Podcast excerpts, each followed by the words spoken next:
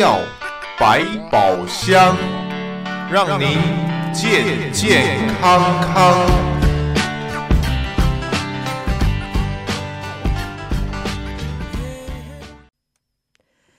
们，大家好，欢迎收听德州中文台。在今天我们的医药百宝箱，我是胡美健。我们再一次为朋友们邀请，这是脚专科医师潘先样潘医师参加我们的节目。我们的听众朋友，继续我们一同关心啊，这是在我们这双宝贝脚啊，它的医疗保健方面的呃。种种相关的问题，也欢迎朋友们。如果你有任何你脚部，或者是说你的家人啊脚部方面的问题，你都可以和潘先样潘医师的诊所联系，也可以和德州中文台联系。我们会把你的这个问题转给潘医师。好，那么接下来我们就先欢迎潘医师参加我们的节目。潘医师你好，欢迎参加。主持人胡美健早，各位听众大家好，欢迎潘医师啊。那么这一下子已经到了十二月了啊，到二零二三年最后一个月了。我们都是说啊，我们做事这个要有始有终，有头有尾啊。脑袋大家都很重视啊，脑啊，这个高血压，脑脑怎么样都要重视的。但是对于这一双脚，好像我们大家忽略的程度，要比较一下的话，那真的是被忽略的机会高很多。那么脚如果可以发生抗议的话，那一定是代表着 unfair，哈，要抗抗议 unfair。所以我们一定要提醒朋友们多注意我们脚的医疗保健健康方面的信息。好，那么今天呢，我们一开始啊，就要把听众朋友带来的问题先和潘医师讨论。呃，潘医师在以往在我们的节目当中，呃，介绍分析了很多在脚部的医疗的问题，如何治啊，怎么样预防，为什么会产生？那么今天呢，我们这一位听众呢，呃，一位男性啊，这位先生他打电话来，他谈到的呢，他是说，因为他以往在呃求学的时候呢，是学校的田径队。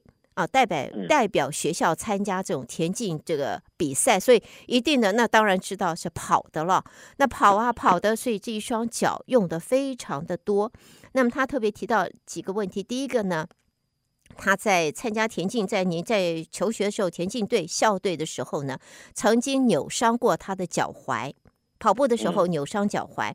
呃，那个时候因为他是他是国内来，他就。说在那个时候也经过，就是专门的医生，因为他是校队，是代表是这个运动员，所以经过医师特别的诊治这一些，那么他说应该是好了。可是现在年纪大了，来到美国已经定居了这么呃这么久了，他说现在呢脚踝会痛。他想问潘医师，就是这个是不是因为他早年的这个扭伤比较严重的扭伤，那个时候打过石膏啊？呃，他说是不是因为那样子遗留的后遗症？那么还是会不会是还是脚踝得了关风湿关节炎？那如果没有不是风湿关节炎是后遗症下来的话，他说已经这么几十年了，发展到这样子，是否已经不可能回回头治疗了？他就得。这么就这么候着吧，就这么跟他这样并生下去了。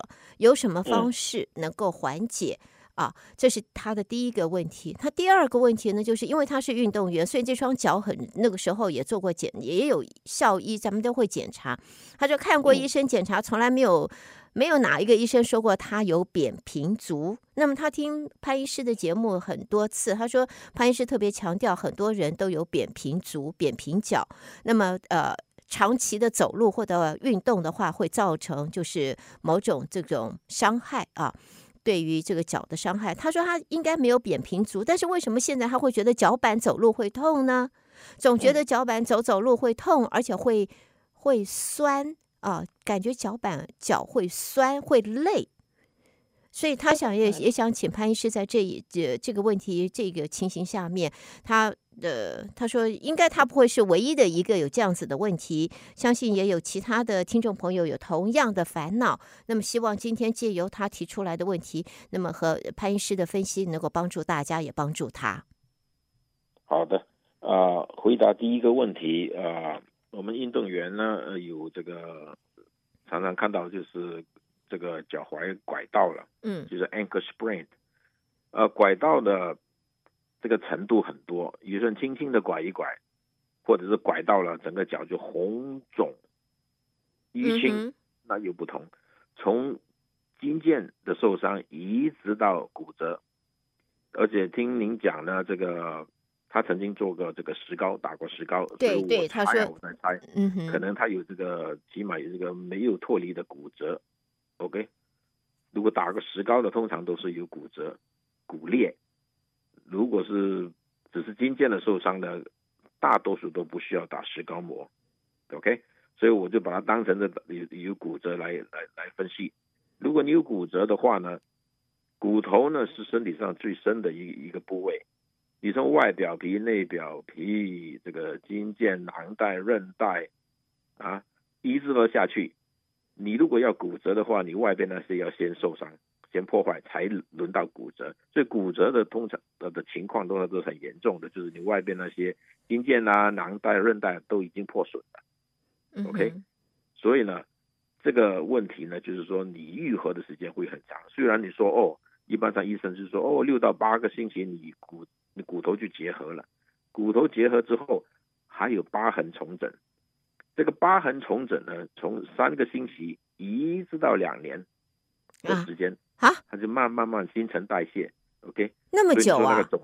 对，这个就是一个很漫长的呃呃呃过程。但是你的痛可能就是很少了。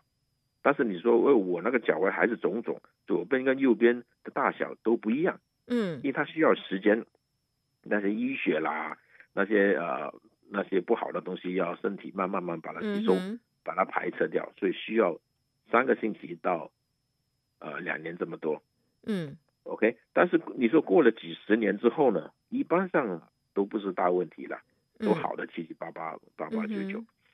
但是问题，我们年纪大的话呢，也你要想到关节炎呢，哦，对不对？是哪一个年纪大没有关节炎呢？多多少少都有点关节炎。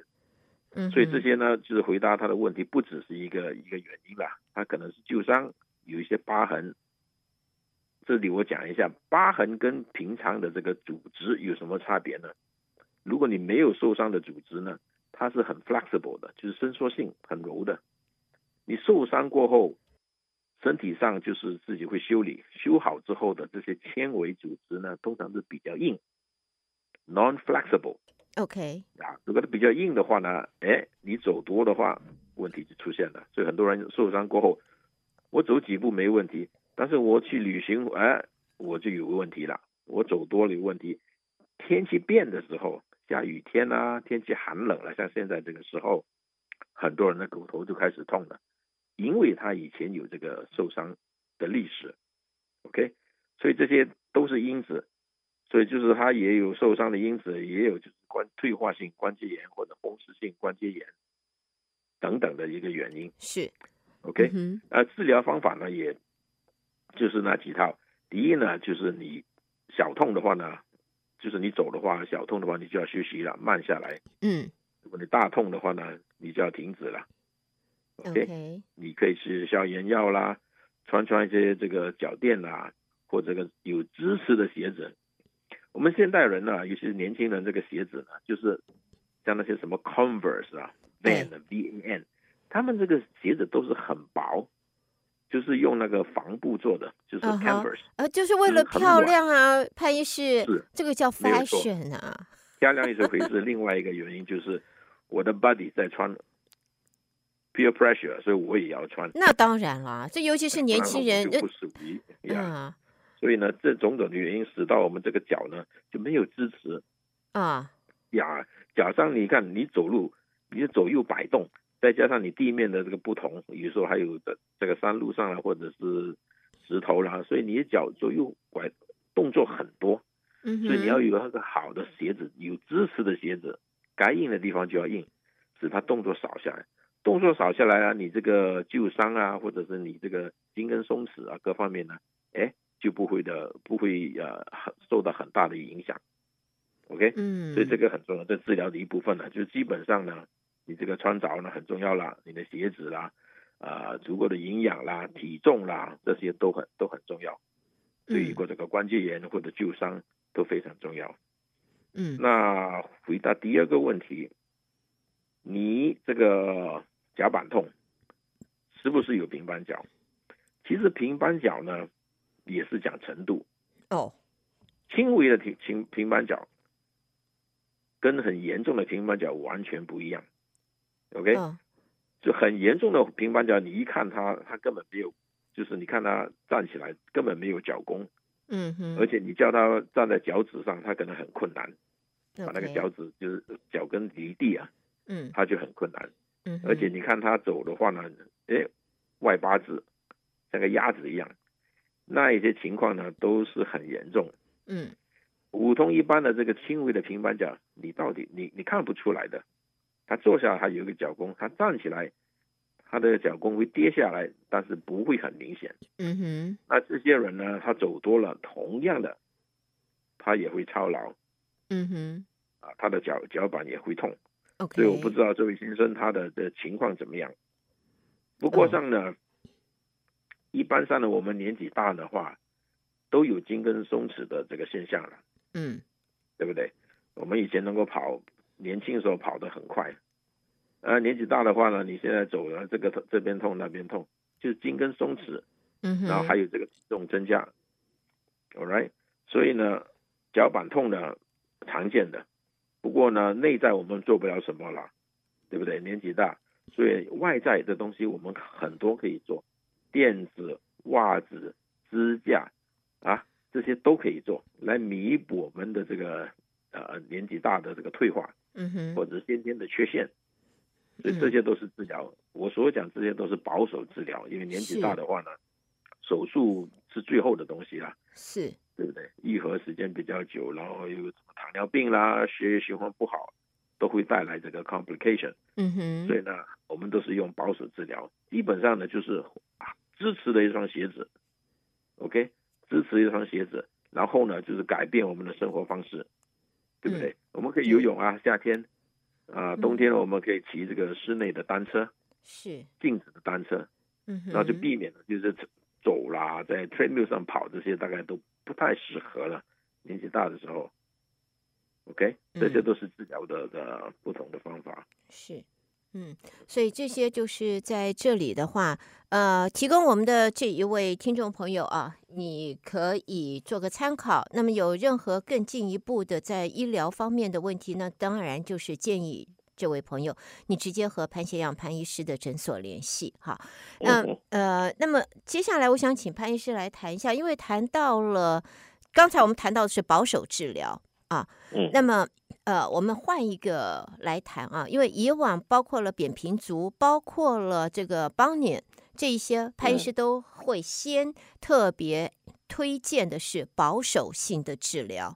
那我们也有听众想要知道，所谓的保守性的治疗，当然就是不动刀了啊。那么它应该要 last 多久？多久之后我们会觉得说，我不要再试了，我应该要 go ahead，呃，遵从听从呃医师的建议，应该要一劳永逸了。然后呢，刚才潘医师也特别提到了。有这个受伤的疤痕啊，组织受伤结疤了以后呢，这个这个它会变得不 flexible，就会硬这样子。那么如果非保守性治疗，那就是要我们说手术吧，手术一定会有有创口嘛，有创口就会要结疤。那这个结疤是不是也就会变成刚才潘医师你所讲的那种不 flexible，会变硬，然后会造成未来的问题，如果那有没有什么预防或者避免或者是调整的方式呢？有，OK。手术跟第一我要讲的话，就是手术跟受伤有什么差别呢？其实都是一样，都是受伤。啊，对呀。手术呢是控制的情形下，干净的情形下，对不对？去制制造这个创伤，因为你要割骨头啦、放钉子啦，这都是、嗯、都是受伤。你受你你外伤就不同，外伤的话就很就是有时候有伤口的话就很肮脏的，细菌就开始了感染了。嗯，所以差别就在这里。所以我们控制的情况下做的话呢，它的损伤会比较少。OK，因为我们就是生理上，你看所有的手术医生他们对这个人人体这个解剖都很熟的了，所以他知道 他知道哪里割割什么地方，怎么去割，是，知道的破坏性最少啊。呀，差别就在这里，OK，该割动的地方我就动，不该动的我就完全不动。嗯哼，而且我要根据这个啊，比如你你开刀啊，你看它的刀痕在哪里，这些都是学问。嗯、你不能随便就是一割下去，而且你要跟着这个纹来割。你们都是讲美观的，尤其是女性。呃，你你做完之后一个大的疤痕，那就不好了。是，所以都是很很研究的情况下，很小心细心的情况下去割，去解剖，然后就慢慢的把它把它缝回去。嗯哼。OK，所以它的破坏性就比较少。OK，然后呢，回答啊，什么时候做手术呢？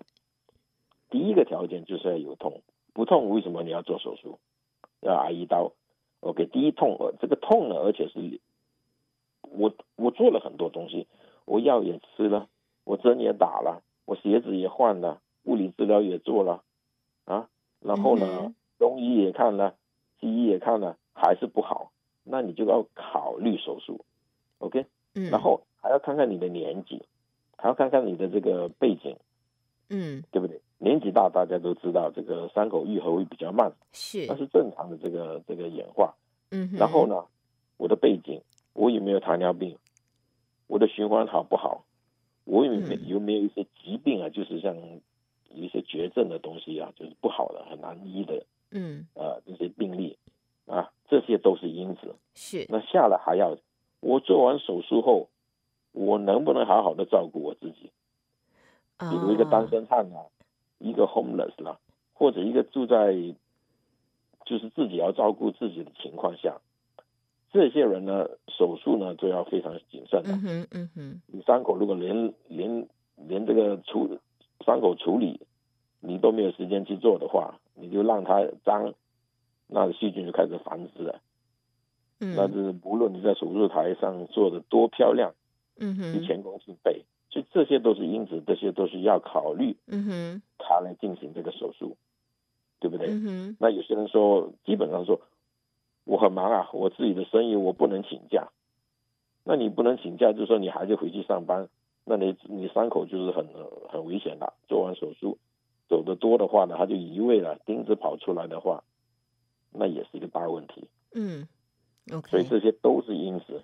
诶不过基本上呢，就是第一，你一定要有痛；第二，你的保守治疗全部都做完了，都还没好。OK。这两个一定要就是比较配合。是。OK，所以这一方面的话，我们就要提醒朋友们了啊，这个要自己要，呃，保守治疗之后走上这手术的时候呢，要先安排好后续。后续的工作这一些要先安排好，不能一一一一脑门子热就就就就就做了，然后呢才发现后来就那真的是那那真的是很痛苦的。那我想问一下潘医师，因为刚才你也特别提到了这个伤口是在控制之下，所所以呢应该来讲也绝对是干净啊，呃就是消毒，而且是最小的创伤。那一呃。当然，大家都不希望在自己的身体上有这种疤痕嘛。但是手术之后的疤痕，呃，通常我们有是，通常如果在脚部手术的疤痕，我们医师像潘医师你的手术这样会有会会等于是说会有一些。也不能叫做美容啦，但是就是说，呃，会比较平整，会会让它变得比较平整吗？还是后来还病人必须要另外再做这种另外的手术来让疤痕变得平整？还是之后有什么呃什么什么样子的绷带贴布啊或者药啊，可以让疤痕平滑下来，而不要那么狰狞，或者不要那么细，那个颜色不要那么那那那那么突出？对。这个手术过后呢，非常重要了。任何一个手术医生跟你做手术，他都会跟你详谈手术后应该休息多久，你应该怎么处理，要穿些什么东西啦，什么时候拆线啦，什么时候能够开始洗澡啦，这些都会详谈。OK，这个很重要，这个对你伤口愈合、这个疤痕啊、呃愈合的程度啦、呃多快啦，都很有很有关系啊。基本上呢，就是做完手术，像我讲的，就是要有一定有疤疤痕，OK，一定会红、痛、啊、呃、痛、会肿，这些都是正常的。一个人如果受伤之后不红不肿不痛的话呢，那就不好了。如果你有这些症状呢，都是很正常的。就是说我们就是有伤口啦，我们身体那些白血球、红血球啊，各方面啊，都会像像个军人打仗一样，我们这个国家的门已经打开了，我们要赶快送军队去去攻打敌 人。OK，是同样的道理啊，这身体上一种反应，所以会红、会肿、会痛，嗯，是正常的，是健康的。但是呢，随着时间呢，这些都会慢慢慢退消失。嗯，如果不消失的话呢，就是 something is wrong，就是有一些不对的地方了。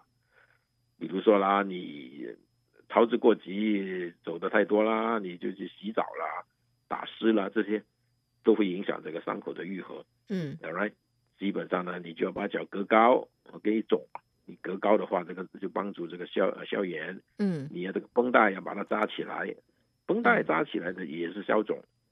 OK，去红去肿。OK，啊啊，这个坐下来呢，把这个脚隔高。就是放一个小凳子在这个脚上，让它隔高。嗯，OK，因为你剁下来的这个静脉管的这个血血压就高了，所以你的痛呢就会增加。嗯、然后还要就是敷冰，就是刚刚做的七十二个钟头呀，冰敷冰敷。所以我通通常跟病人讲，你冬天做手术比夏天好，是因为冬天是自然的这个这个冷的天气。对对，对夏天的脚汗又多。啊，温度又高，所以呢，你会很不舒服的。好，呃，我想问一下潘医师啊，因为刚才特别提到绷带啊，这个呃，让它防肿啊，然后让它消肿。可是有时候会觉得，我们有时候都觉得，嗯，这个手术过后本来就会肿嘛，绷得那么紧了后，就觉得更肿的厉害。更肿的疼，肿的痛，更是胀的难过啊！那么那么紧，恨不得就把那个绷带松开，让血液能够流通流通吧，松一点呐、啊，别绷得那么紧，太痛了耶。对，这个是程度的问题啦。我们所谓绷带呢，就是帮忙这个静脉静脉管的血液，把它压回去心脏，uh huh. 就是使它输送回去心脏比较顺滑一点，这是绷带的目的。很多人说啊，你绷得那么紧啊，你不是把我的血液循环给压住了吗？是啊，而且还觉得更肿呢。不会的，不会啊，因为我们身体上呢，我们这个制造人的这个上呃这个所谓主宰啊，他已经是想到了这个动脉管呢都是在很深的地方，嗯哼，静脉管呢都在外外头，所以你压的话都是静脉管，嗯、动脉管你几乎就压不到。